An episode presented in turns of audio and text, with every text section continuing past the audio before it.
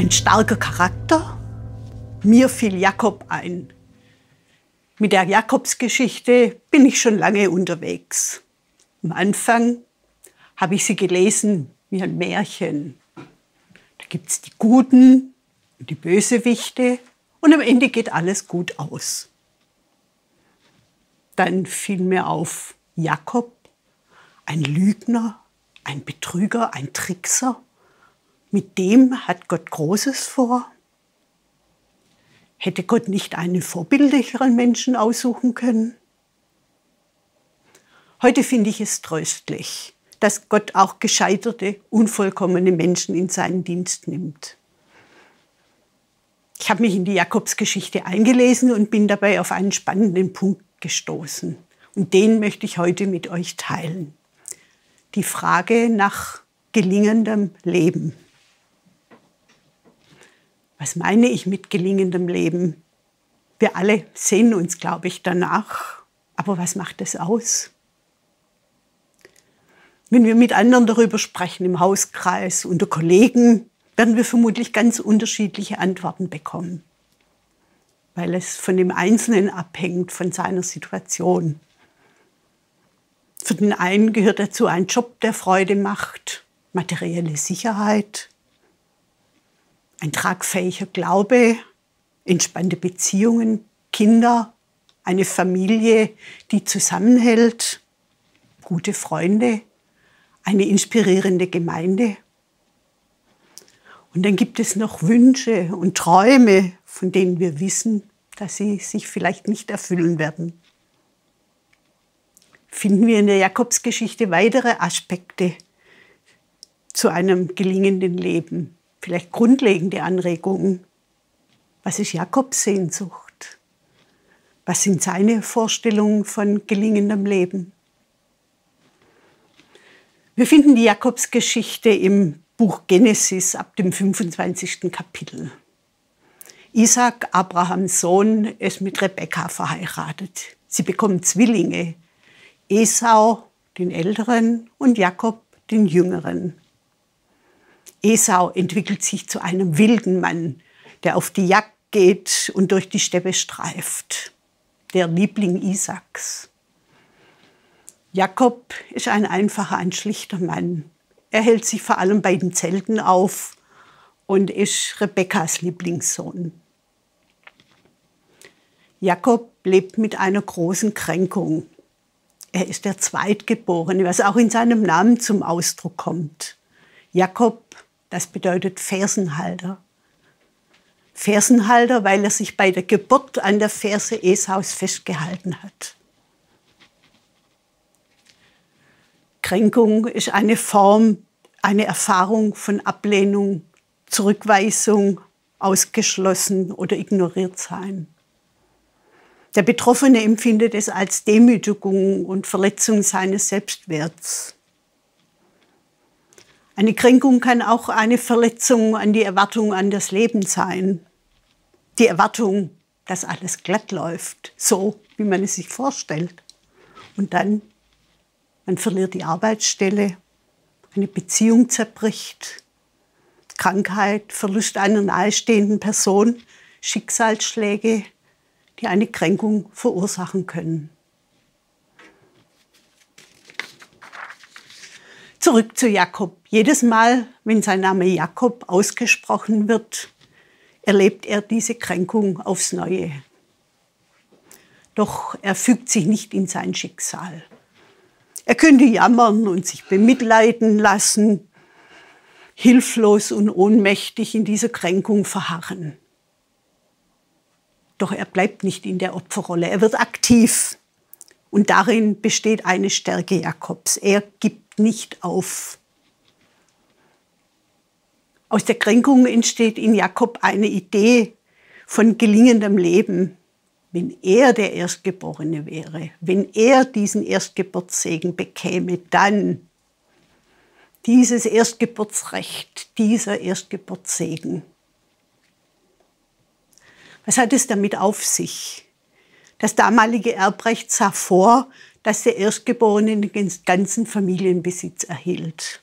Und die Nachgeborenen blieben als Knechte im Haushalt des Erstgeborenen.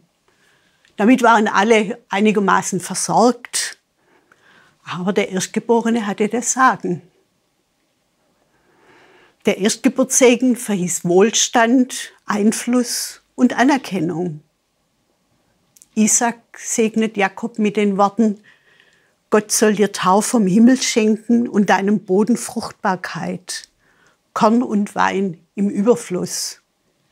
Du sollst über deine Brüder herrschen und die Söhne deiner Mutter sollen sich vor dir niederwerfen. Und dann, Esau kehrt hungrig und erschöpft von der Jagd zurück. Die Gelegenheit ist günstig. Jakob verschafft sich das Erstgeburtsrecht von Esau gegen ein Linsengericht. Als Isaac alt und blind ist, unterstützt Rebekka Jakob. Er gibt sich Isaac gegenüber als Esau aus und erschleicht sich so den Erstgeburtssegen. Jakob betrügt seinen Vater und Esau. Er wird an ihnen schuldig. Ist das gelingendes Leben? Ich erinnere mich an eine Reihe von Gesprächen mit einer Frau, nennen wir sie Agathe. Sie war Single, ihre berufliche Situation passte. Sie hatte sich einer Gruppe von Frauen angeschlossen. Sie, sie hoffte, Freundinnen zu finden und Bekannte, mit denen sie etwas in der Freizeit unternehmen konnte. Doch irgendwie klappte es nicht so recht. Andere trafen sich, sie wurde nicht gefragt, ob sie mitmachen möchte. Kränkungen, die sie unglücklich machten. Dabei passe ich mich doch immer den Wünschen der anderen an, beklagte sie sich. Manchmal rief sie auch eine der Frauen an und jammerte, wie schlecht es ihr ging, damit die andere sich mit ihr traf. Oder Konrad. Er fragte ein befreundetes Ehepaar, ob sie ihn und seine Frau mal besuchen würden.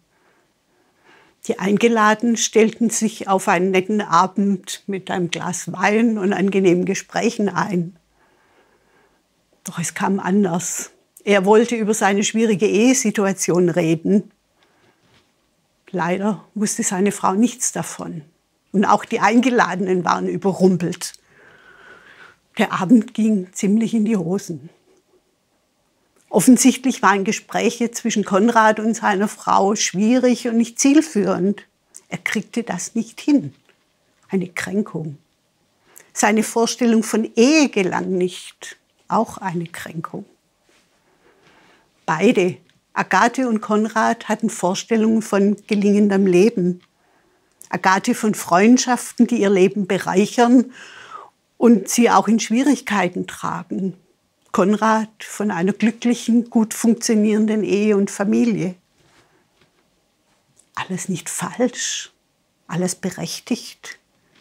Doch ihr Weg dahin war von Anpassung, Manipulation, Unehrlichkeit bestimmt. Zurück zu Jakob. Er hat Esau und den Vater betrogen. Der Betrug fliegt auf. Esau droht damit, Jakob umzubringen. Auch jetzt weiß Rebekka Rat und verhilft Jakob zur Flucht zu ihrem Bruder Laban. Bei der Ankunft bei Laban begegnet Jakob Rahel und verliebt sich in sie. Laban bietet Jakob an, gegen Lohn bei ihm zu arbeiten. Sie vereinbaren sieben Jahre Arbeit und er bekommt dafür Rahel zur Frau. Doch bei der Hochzeit jubelt Laban Jakob Lea unter, die ältere Tochter. Jakob gibt nicht auf. Er arbeitet weitere sieben Jahre, damit er auch Rahel heiraten kann. Nach 14 Jahren Arbeit erhält Jakob nun seinen Lohn in Form von Vieh. Es gelingt ihm durch Tricks, eine große Viehherde heranzuzüchten. Er ist ein gemachter Mann. Ist das gelingendes Leben? Die Söhne Labans gönnen ihm diesen Reichtum nicht. Es gibt Streit und Jakob beschließt, sich von Laban zu trennen. Mit seiner mittlerweile großen Familie, seinen vielen Herden, macht er sich nachts auf und davon. Doch Laban zieht ihm hinterher. Es kommt zu einer Aussprache und die beiden schließen eine Art Stillhalteabkommen. Denn Gott spricht zu Laban, hüte dich, Jakob auch nur das Geringste vorzuwerfen. Sie verhandeln, Jakob gibt nicht auf. Nun ist er auf dem Weg zurück in seine Heimat. Die Begegnung mit Esau steht an. Noch immer steht der Betrug zwischen ihnen. Trägt er diese Schuld mit sich? Und seine Sehnsucht nach gelingendem Leben? Voller Angst vor der Begegnung und der Vergeltung durch seinen Bruder versucht Jakob Esau mit Geschenken zu besänftigen. Und dennoch bleibt die Ungewissheit, wie wird Esau Jakob gegenübertreten. Und nun kommt es zu einer eigentümlichen, entscheidenden Szene am Fluss Jabbok. Ich lese aus Genesis 32. In derselben Nacht stand Jakob auf. Er weckte seine beiden Frauen, die beide Mägde und seine elf Söhne, denn er wollte den Jabbok an einer flachen Stelle überqueren. Zuerst ließ er die Frauen und Kinder den Fluss überqueren, dann brachte er sein Hab und Gut hinüber. Er selbst blieb allein zurück. Plötzlich war da jemand, der bis zum Morgengrauen mit ihm kämpfte, aber er sah, dass er Jakob nicht besiegen konnte. Da packte er Jakob am Hüftgelenk, sodass es beim Ringen ausgerenkt wurde. Dabei sagte er, Lass mich los, denn der Tag bricht an. Jakob entgegnete, ich lasse dich erst los, wenn du mich gesegnet hast. Der andere fragte Jakob, wie heißt du? Er antwortete, Jakob. Da sagte der andere, von nun an sollst du nicht mehr Jakob heißen, sondern Israel, Gottes Kämpfer. Denn du hast mit Gott und mit Menschen gekämpft und bist Sieger geblieben. Und er segnete ihn dort. Jakob nannte den Ort Penenuel, das heißt Angesicht Gottes. Denn er sagte, ich habe Gott von Angesicht zu Angesicht gesehen und bin am Leben geblieben. Als Jakob Penuel verließ, ging gerade die Sonne auf. Er hinkte wegen seiner verrenkten Hüfte. Ein Mann ringt mit Jakob die ganze Nacht. Jakob hat Kraft, er hält dagegen mit allem, was in ihm ist wie immer in seinem Leben. Er gibt nicht auf. Der Mann fragt Jakob, wie heißt du? Auch sein Vater Isaac hatte ihm diese Frage gestellt. Damals antwortete er, ich bin Esau, damit der Vater ihn segnete. Jetzt hört er auf, ein anderer, der Erstgeborene sein zu wollen. Er stellt sich zu seinem Namen. Ja, ich bin Jakob, der Fersenhalter der den Segen erkauft und erschlich, der sich durchgebissen und es zu Wohlstand gebracht hat. Und jetzt stehe ich hier. Ich lass dich nicht los, wenn du mich nicht segnest. Ich bin Jakob, der sein Leben lang diesem gelingenden Leben nachgejagt ist. Und Gott gibt ihm einen neuen Namen. Brigitte hat uns neulich die Geschichte von Zachäus erzählt, davon, wie Jesus Zachäus mit seinem Namen anspricht und damit seine Wertschätzung ausdrückt. Und nun spricht Gott zu Jakob, nicht mehr Jakob, Fersenhalter, sollst du heißen, sondern Israel, Gotteskämpfer. Gott mutet Jakob diese Begegnung zu. Es ist ein Kampf und Jakob lässt sich darauf ein. Am Ende ist Jakob plädiert, er kann den anderen nicht mehr besiegen. Trotzdem gibt er nicht auf, ich lasse dich nicht los. In dieser Nacht stellt sich Jakob seiner Situation. Das war auch die Herausforderung für Agathe.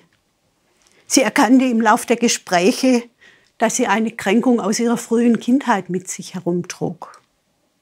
Sie war ein knappes Jahr alt, als ihr kleiner Bruder geboren wurde. Die Mutter war mit zwei so kleinen Kindern überfordert. Ihre Aufmerksamkeit galt vor allem dem Säugling. Agathe fühlte sich ausgegrenzt und übersehen. Es galt sich einzugestehen, dass diese Kränkung sie ein Leben lang beeinflusst hatte. Einzugestehen, dass nur ein Vergebungsprozess sie aus dieser alten Kränkung befreien kann. Einzugestehen, dass sie durch Anpassung und Manipulation versucht hatte, Beziehungen zu gestalten.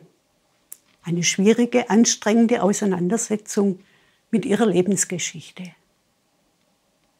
Und Konrad, seine Ehe scheiterte. Er musste sich mit den Verletzungen, Kränkungen, Fehlern, Enttäuschungen auseinandersetzen. Sich durch alles durchkämpfen, damit er sich auf den Weg machen konnte zu einem neuen Anfang. Jakob kämpft sich in dieser Nacht durch zu einem anderen neuen Leben. Er stellt sich seiner Situation der Angst vor der Begegnung mit Esau, seiner Lebensgeschichte mit Kränkung und Schuld. Und er entwickelt eine neue Stärke, die aus der Erfahrung von Scheitern, Fehlverhalten und Schuld erwächst. In der Begegnung mit Gott erfährt er Segen und Veränderung. Jakob braucht einen neuen Segen, der ihn in die Zukunft trägt und ihm den Weg in ein gelingendes Leben weist. Und dann begegnet er Esau. Nicht als der gemachte Mann, nein, hinkend, angeschlagen. Er fällt siebenmal vor Esau nieder und bittet ihn, die Geschenke doch anzunehmen. Doch Esau sagt ihm, ich habe genug, mein Bruder, behalte, was du hast. Esau hat nicht vergessen, aber er hat zu einer neuen, einer friedfertigen, reifen Haltung gefunden. Auch Jakob hat sich verändert. Der Bruder ist nicht mehr der Konkurrent. Er sagt zu Esau, ich sei dein Angesicht, als sähe ich Gottes Angesicht und du hast mich freundlich angeschaut. Nun ist Versöhnung zwischen den Brüdern möglich. Beinhaltet das gelingendes Leben? Sich Fehler eingestehen, Kränkungen überwinden, um Vergebung bitten? In der Begegnung mit Gott Versöhnung mit sich selbst, seiner Lebensgeschichte, mit Kränkung und Schuld zu erleben, die Versöhnung mit anderen ermöglicht und so zu, inneren Frei, zu innerem Frieden beiträgt. Lisa hat in ihrer Predigt über das Beziehungsdreieck zwischen Gott und mir und dem anderen gesprochen. Und hier begegnen wir dem wieder. Es geht um die Begegnung mit Gott, um die Beziehung zu mir, meiner Lebensgeschichte, meinen Kränkungen, meiner Schuld und um die Beziehung zu anderen, um eine Gotteserfahrung, die Versöhnung möglich macht. Aber wie ist es eigentlich mit der Beziehung zwischen Jakob und Gott? Gott verheißt Rebekka über ihre beiden Söhne. Der Ältere muss dem Jüngeren dienen. Schürt das Jakobs Idee, dass durch den Erstgeburtssegen sein Leben auch im Sinne Gottes gelingen könnte? Von Isaac erhält er den Erstgeburtssegen und einen weiteren Segen, als er sich auf den Weg zu Laban macht. Und dann auf der Flucht ein Traum. Stufen von der Erde zum Himmel und Engel, die auf und niedersteigen und ein Gotteswort. Siehe, ich bin bei dir und behüte dich überall, wohin du auch gehst. Ich bringe dich zurück in dieses Land. Ich werde dich nicht verlassen. Ich vollbringe, was ich dir verheißen habe. Als Laban und seine Söhne ihm nicht mehr wohlgesonnen sind, sagt Gott, Kehr zurück in das Land deiner Väter und zu deiner Verwandtschaft. Ich bin mit dir. Immer wieder verspricht Gott Jakob, ich bin mit dir, ich bring dich zurück in dein Heimatland. Da ist ganz viel Zuspruch und Ermutigung. Doch erst in der Auseinandersetzung mit Gott erreichen diese Versprechen Gottes Jakobs Herz. Es ist ein Kampf, ein Ring, eine ganze Nacht lang. Es erinnert mich an Jesus in Gethsemane, auch bei Nacht, auch ein Ring, das Jesus an seine Grenzen bringt. Lebensentscheidende und lebensverändernde Begegnungen mit Gott brauchen Zeit und kosten Kraft. Doch sie verändern uns, unsere Beziehung zu Gott und zu anderen Menschen. Gott geht mit Jakob mit, er lässt ihn nicht fallen. Selbst als er Esau und Isaac betrügt, mit, mit Tricksereien seine Herden vergrößert, immer sagt Gott, ich bin mit dir. Für mich klingt es tröstlich. Egal, wie weit ich mich von Gott entferne, egal welche Fehler ich mache, welche Irrwege ich eingehe, Gott ist da. Er ist mit mir. Ein letztes. Auch Jesus erzählt eine Geschichte von zwei Brüdern. Der Jüngere zieht, im Gegensatz zu Jakob, freiwillig aus, um seine Vorstellung von gelingendem Leben umzusetzen. Er scheitert und am Tiefpunkt stellt er sich seiner Situation. Er erinnert sich an das Gute in seinem Vaterhaus und entschließt sich, zurückzukehren. Er kapituliert, sein Traum vom gelingenden Leben ist geplatzt. Vielleicht nimmt ihn der Vater als Tagelöhner auf. Wäre das ein gelingendes Leben? Als er sich dem Anwesen seiner Familie nähert, läuft ihm der Vater entgegen. Er nimmt ihn in die Arme. Ein Freudenfest wird gefeiert. Ein neues, ein gelingendes Leben beginnt in der liebevollen und gesegneten Gegenwart des Vaters. Das kann uns ermutigen, uns unserer Situation zu stellen, uns mit allen Kränkungen, allem Fehlverhalten, aller Schuld in die Arme des Vaters fallen zu lassen und einen neuen Anfang geschenkt bekommen für ein gelingendes Leben. Amen.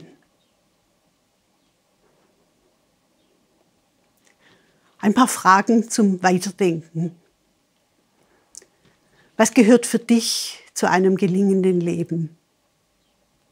Worum hast du schon mit Gott gerungen? Worum ringst du gerade? Wofür wünschst du dir Segen von Gott?